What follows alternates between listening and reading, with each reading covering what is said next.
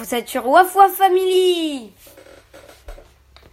Je vais vous définir l'expression prendre ses clics et ses claques. S'en aller de façon un peu précipitée en rassemblant toutes ses affaires.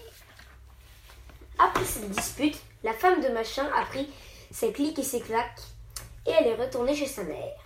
Cette, cette expression qui date du 19e siècle traduit l'idée de du départ brusqué d'une personne qui rassemble toutes ses affaires avant de partir.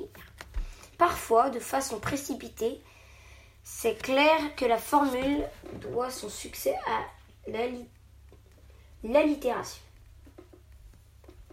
Clic et clac, dont, le, dont on évoque certaines rapidités en certaines précipitations, au point d'ailleurs qu'on qu'on la trouve parfois dans les années 1900, sous la forme prendre ses clics et ses claques.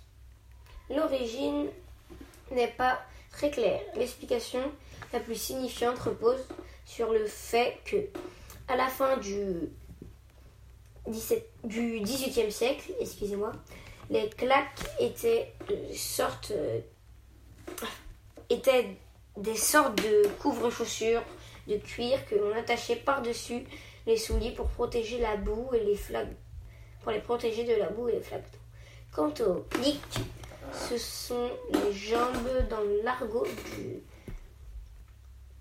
XIVe siècle. On disait aussi des cliquettes. Ainsi, prendre ses clics et ses claques serait une traduction très, très évocatrice de prendre ses jambes et ses chaussures.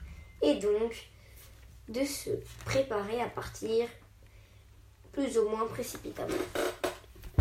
C'était Adam sur Wafwa Family. J'espère que ça vous a plu et au revoir.